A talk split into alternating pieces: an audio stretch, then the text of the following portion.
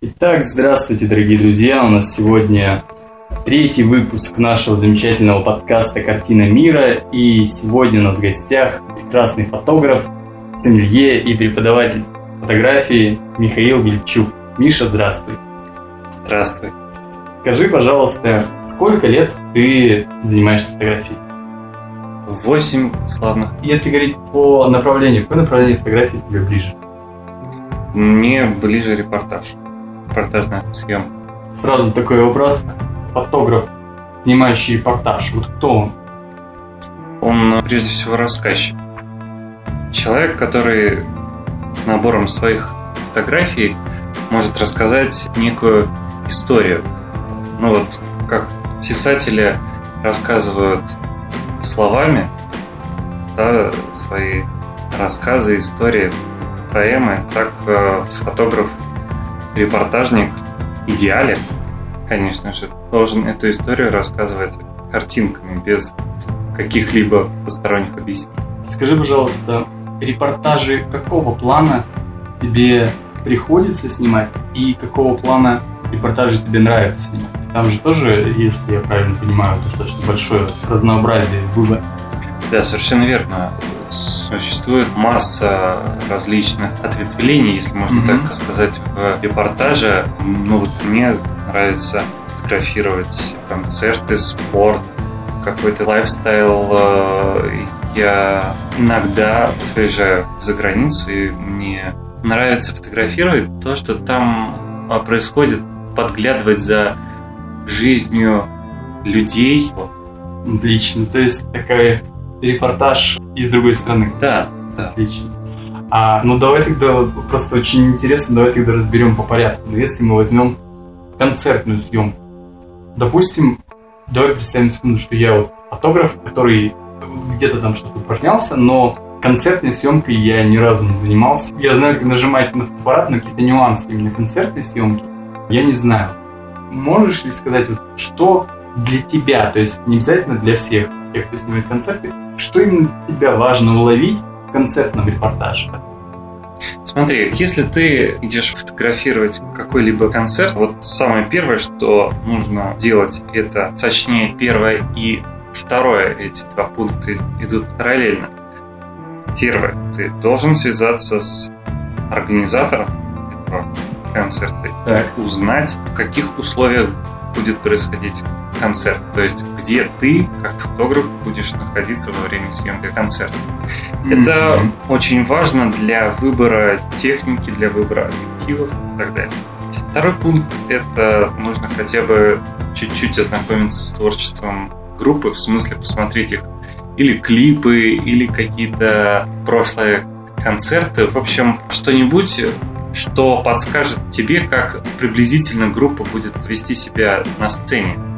То есть, либо это будет трэш и угар, или это будет человек, одиноко стоящий весь концерт перед микрофоном с гитарой и играющий, поющий, да? Собственно, все. Но обладая вот этими, вот этими знаниями, ты приходишь на концерт, ждешь, ждешь.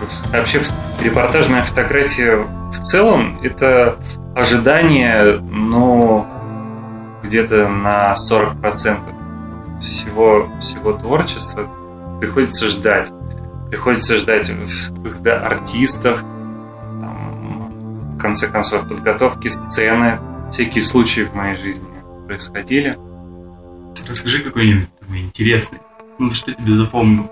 На самом деле, про концерты так особо вспомнить нечего. Вот э, я приведу такой пример. Снимал, снимал мировую премьеру фильма «Пираты Карибского моря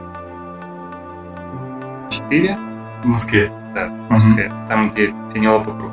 И вот как раз к вопросу об ожидании мы прождали актеров 5 часов. 5 часов? Да. 5 часов стоя, да, стоя на одном месте, просто вот ни шагу вперед, лево-право. И еще один случай, также премьера фильма «Обливия». «Обливия». Mm-hmm. Том Круз и Ольга Куриленко. Куриленко. Mm-hmm. Мы, мы их э, ждали под абсолютно проливным дождем. То есть над нами не было крыши. Мы, собственно, ждали их на крыше отеля Ридс Карлтон в Москве. Лил дождь, а снегом в течение 40 минут мы вот так вот ждали. Кошмар. Вот. Но в этом есть какая-то своя романтика, какая-то своя атмосфера. Что самое интересное, вот э, мы их столько ждали, а по факту мы их снимали две минуты. Да уж. нужно умудриться снять таким образом, чтобы картинки были разнообразны. Да? То есть э, не так, что там из 40 фотографий одного и того же. В том-то и вся соль, вся сложность, что нужно в процессе съемки думать над тем, что ты фотографируешь, как ты фотографируешь, как, как ты эти фотографии уложишь уже вот э, в общий ряд фотографий. там, да? Об этом, обо всем нужно думать во время съемки. Миш, а вот скажи, я понимаю, что если сейчас передо мной, грубо говоря, мне скажут, парень, вот держи, вот у тебя фотоаппарат, вот Том Круз, у тебя две минуты. Как можно за две минуты снять так, то как ты еще не просто нажать на затвор много раз? Это опыт, к сожалению. А как ты снимал? Ну, допустим, не Тома Круза, я так понимаю, что там вряд ли была возможность выбора именно точки съемки, да?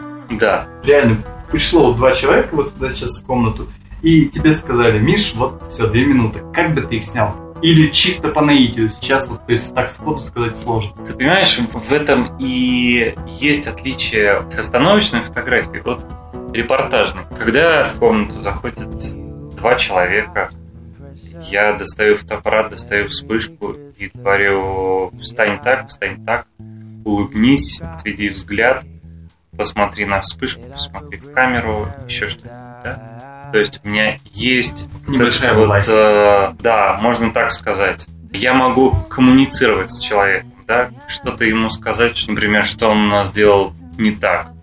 То есть сфотографировать, посмотреть на экранчик э, фотоаппарата, оценить ситуацию, щелкнуть еще раз. Здесь такого нет. Возвращаясь к истории с Томом Крузом, такого нет. Коммуникация, она достаточно условная. Во-первых, это англоязычный актер. Во-вторых, меня и их разделяет 2 метра. С одной стороны, это мало, с другой стороны, это много. Кроме меня, там еще присутствует порядка 100 человек, которые одновременно со мной кричат «посмотри на меня, посмотри в камеру», потому что ценными, наиболее ценными фотографиями являются те, когда звезды смотрят тебе в камеру. Они испуганные, таращатся во все вот эти 100 камер, и уже тут получается то, что получается. Я понятия не имею, это исключительно опыт, исключительно опыт. И 8 кадров в секунду. Скорострельность затвора. камеры. Да, на самом деле за, за, за 2 минуты а, получается порядка 500-600 фотографий, из которых в обработку уходит ну, 15 от сил. А так вообще вот процент бракованных на стадии просмотра. Идем на Тома Круза. Если мы возьмем концертный вид репортажа, ты отснимал концерт. Сколько потом в процентном соотношении примерно от фотографий ты уберешь? Как раз э, репортажная съемка, она отличается тем, что приходится делать лишние кадры. Это связано с тем, что моргнул, не моргнул. Свет лег так или не так. То есть очень много параметров от тебя не зависящих. Это не студийная съемка, когда ты четко руководишь моделью, четко руководишь светом. Здесь от тебя зависит достаточно маленькое количество параметров, которыми ты можешь оперировать на месте. Поэтому приходится делать кадров, и получается, что из концерта, наверное, 10-15 остается из общего числа. Да, то А- 90%. И это, это, это при всем при том, что вот эти 10-15 это то, что я отправлю там э, редактору, там, печать, не в печать, на портал. А себе лично я ставлю фотографии 5, 6, 10, может быть. Из огромных Да. из тысячи, наверное. Да, Да, это сильно. Давай вернемся ну, тогда еще чуть-чуть вот назад. С концертом, ну, репортажем вот более или менее все понятно. Спортивные вот мероприятия тоже, ну, в качестве репортажа часто приходится снимать. в последнее время не так часто, как хотелось бы. Самое последнее, то, что я снимал, это я снимал автогонки. Автогонки на Moscow Raceway. По настройкам, как э, гонки снимаются, то есть там выйдешь, получается скорость или нет? Можно поставить короткую фидершку, и у тебя будут мороженые машины. Можно фотографировать с проводкой. Это когда ты ставишь длинную фидершку, следящий автофокус, и у тебя все размыто, в смысле смазано, да. Мгм. Объект, э, за которым ты охотишься, вот, резкий фокусе, но когда в кадре присутствует динамик. И понятно, что машина несется со зверской скоростью. В основном, да, если брать именно спортивные, то это гонки и, и помимо вот них тоже... Не, я люб... это я люблю снимать гонки. На самом Да, деле, так вот это мне да, да, да. что именно тебя привлекает. Конечно, А, можно и лошадей снимать. я, я вот, кстати, о лошадях в далеком 2009-2010 годах, вот именно спортивные репортажи, я начинал со съемки м, конкура. В этом году я снимал э, чемпионат Москвы по синхронному плаванию среди юниоров. А, Кубок Кремля еще, конечно же. Ну, тоже Кубок Кремля тоже такое, значит, Да. Чемпионат мира по, по сноуборду. Давай тогда перейдем к третьему аспекту. Уличный репортаж в различных странах мира. Вот если мы возьмем последние твои такие эксперименты в этом жанре, в каких странах тебе приходилось снимать? Ну или в какой последней стране тебе понравилось? Мне очень понравилась моя съемка из Марокко. Я там ходил по рынку и фотографировал, не глядя в камеру. Да, это когда объектив настроен на определенное расстояние, он стоит в ручном режиме, поэтому не тратит время на автофокус. Стоит большая диафрагма. Камера у меня висит на пузе. Это такой метод съемки Да, да. инкогнито. Да, и получилось очень интересно. Наверное, это моя любимая съемка. С женой еще ездили на месяц в Европу. Там даже было интересно, но по-другому. Опять-таки, интерес к Марокко по сравнению с Европой обусловлен тем, что мы, как говорил, ну, мы живем в стране, которая близка к Европе, да? И, в принципе, то, что происходит в Европе, ну, нам так или иначе близко Ну, чисто визуально, конечно. да? Те же люди, те же еще кто-то. А в Марокко вообще все, все по-другому. То есть уклад, как они одеты, как они разговаривают друг с другом, что у них происходит на рынках, опять же, да. А что там, ну, я не был в Марокко, что там происходит? Там идет бешеная торговля всем и вся. То есть один рынок для ковров, лампочек, кур, не знаю, одежда, какой-то апельсинов все. Их рынки это своеобразные такие города в городе. Очень много всяких рукоделов там, из еще из чего.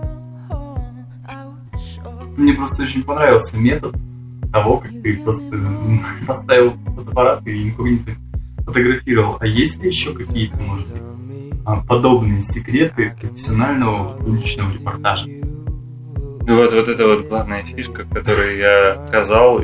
Все остальное, с другой стороны, какие еще нужны? Тут же весь прикол, чтобы именно глядеть за человеком. Да, конечно, конечно, я не говорю про те моменты, люди подглядывают, как другие люди переодеваются. Нет, ни в коем случае. Именно подглядеть жизнь, уклад, когда они не думают о том, что их фотографируют. Приведу в пример просто историю одного своего друга, который фотографировал жизнь уличных торговцев в Париже. Ну и, соответственно, этими уличными торговцами были в подавляющем большинстве из стран Африки. В один прекрасный день, увидев, что он наставил на них камеру, они искренне решили, что он представитель иммиграционной службы. Бежали, разбили ему камеру. Было обидно. Конечно. Соответственно, это помогает подглядеть жизнь без ущерба для собственной жизни, для собственного камеры. Супер. А скажи, пожалуйста, Миша, если ты едешь снимать уличную, вот как раз репортаж в другую страну, какое оборудование вот для тебя является прям набором минимум? Камера и широкоугольный То есть обязательно, обязательно широкоугольный По той причине, что я описал, в общем-то, выше для широты mm-hmm. души. У меня в последнее время случился бзик на тему камеры Fujifilm. Вот, собственно, ей я и пользуюсь для создания уличных репортажей. А бзик ты имеешь в виду что? А бзик, потому что она меньше, легче моей камеры, я ей очень увлекся. Она mm. очень удобна в эксплуатации. Она выдает ничуть не худший результат, чем моя основная камера, которую я, грубо говоря, зарабатываю деньги. А основная камера у тебя какой марки? Ну, какая она? А модель? 1DX. 1DX. Давай тогда пойдем, пойдем немножечко вглубь. Мы немножечко поговорили про репортаж. Что для тебя вообще главное в фотографии в целом? Что для тебя важно? Как ты относишься к своему ремеслу? Я прекрасно отношусь к своему ремеслу. Я вообще отношусь к тем людям, которые не занимаются тем или иным, если им это реально не нравится. Я не способен сидеть в офисе. Для меня это несовместимо с жизнью. Для меня очень важна фотография как инструмент создания прекрасного, как бы это ни высокопарно, как нечто, благодаря которому я сам могу постигать что-то новое. То есть для меня каждая съемка это что-то новое. Для меня это очень важно. Прекрасно. Опять-таки я привел пример офис, где ну, так или иначе все одно и то же каждый день, одни и те же люди. Похожие друг на друга проекты и все остальное. Да? Мне такое не происходит. У меня каждая съемка, она протекает по-своему. Каждый раз по-разному этим мне фотографии нравится то, что у меня нету такого дня сурка. Для меня день сурка, когда я, например, бездельничаю 3-4 дня. Вот, 4 дня для меня абсолютно отдых, для меня это сумасшествие. Поэтому я урабатываюсь очень сильно к Новому году. В Новый год обычно никакой работы 1 по 4 января. Да. Как правило, я вообще не двигаю. Да, это хороший рецепт. Скажи, если бы тебе дали возможность изменить что-то в своей жизни, воспользовался ты или и если да, то что? Я сейчас скажу некую такую больше философскую мысль, да, о том, что по моему мнению, да, жизнь она состоит из э, выбора дверей, которые ты пойдешь. И каждый раз, когда я делал тот или иной выбор, да, он э, приводил меня в ту точку, в которой я сейчас. Мне сейчас все устраивает. Поэтому я бы ничего не стал менять. Потому что если бы я, ну да, это как эффект э, бабочки, если бы я там сменил выбор в какую-то другую сторону, то он бы меня привел куда-то в другую сторону. И, может быть, я был бы счастлив, может быть, нет. Если честно, я не представляю, как быть более счастливым, чем я сейчас. Это прекрасно. Есть ли какие-то, может быть, пересечения твоих фотографических увлечений, да, то есть фотографической реализации тебя и в реализации тебя как сомелье? Есть ли какие-то пересечения между этим? Нет, таких пересечений нет. Единственное пересечение, что я достаточно популярно фотографирую винные дегустации. Ты сказал тоже то, что ты, как правило, к Новому году себя очень сильно вырабатываешь, чтобы потом 4 дня ну, не то что отдыхать, чтобы выдержать период 4, 4 дневно, ничего не делать. У тебя были когда-нибудь такие моменты именно упадка того, что ты вроде бы и делаешь, и фотографируешь, но тем не менее вот это уже как-то вот это так достало, что хочется все завязать. Таких серьезных вкладов нет и фу не бывает.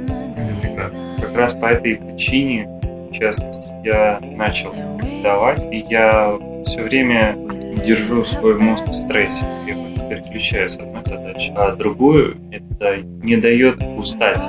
Согласен, лучше отдых или действительно смена деятельности. Да, да. Точно так же думаю. Это круто. За всю твою деятельность, свою как фотограф, как ты вообще воспринимаешь критику? Ну, то есть в любом случае тебя когда-то кто-то там критиковал, может быть в интернете кто-то там написал. Раньше воспринимал очень болезненно. Сейчас уже спокойнее. Сейчас уже спокойнее и, и, и более взвешенно.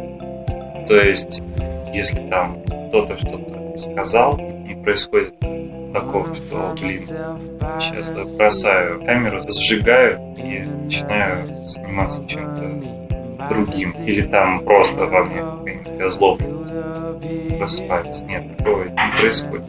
Я в буквальном смысле слова закрываю глаза и представляю, вдруг этот человек прав. И просто вот начинаю крутить фотографию, да, и думать, зерно правды. Когда я его не нахожу, я пропаю. И про себя думаю, мили Емеля. А я, если нахожу, я внутренне благодарю этого человека.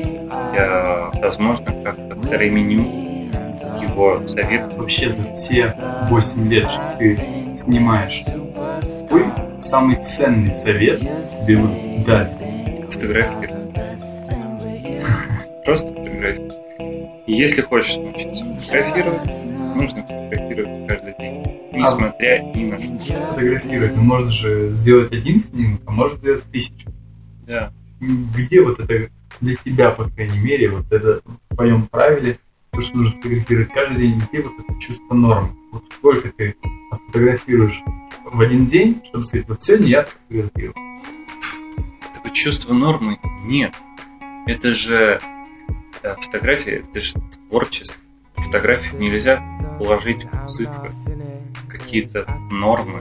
Ты, ты фотографируешь там сколько, что неизвестно, что, сколько. Но пока тебя прет, фотографируй. Когда ты сказал «устал», все, ты убираешь камеру в кофту, продолжаешь гулять. Дальше возвращаешься домой, сбрасываешь фотографии на компьютер, смотришь их, что-то для себя, какие-то пометки в голове делаешь, все, на следующий день все то же самое. Площадку для этого можно выбрать какую угодно. Ходить по выставкам, фотографировать людей, смотреть выставку, ходить в студию. В любом случае, на начальном этапе фотографировать каждый хотя бы по часу, по два часа, поскольку угодно. Но, конечно, там чем больше, тем лучше, тем, тем быстрее ты поймешь, что тебе нужно, как тебе нужно развиваться. Повторюсь, никто никогда не научит. Даже самые талантливые фотографы или преподаватели. Слышите, это из уст преподавателя.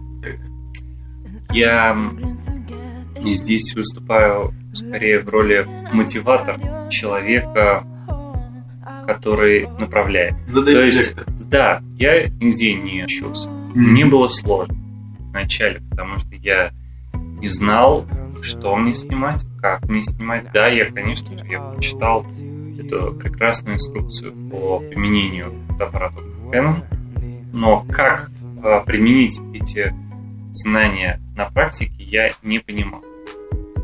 И, соответственно, я как раз выступаю в роли вот этого самого человека, который на практике объясняет пользоваться фотоаппаратом. Но при всем при этом, если человек вышел из школы там с какими-то ну, знаниями, естественно, если он после этого полгода не фотографировал вообще, ну, грош цена этому обучению.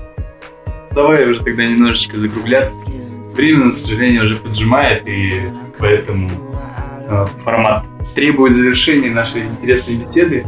Миша, скажи, пожалуйста, вот представим, что есть люди, которые наши слушатели, они, ну, естественно, не 8 лет снимают, намного меньше.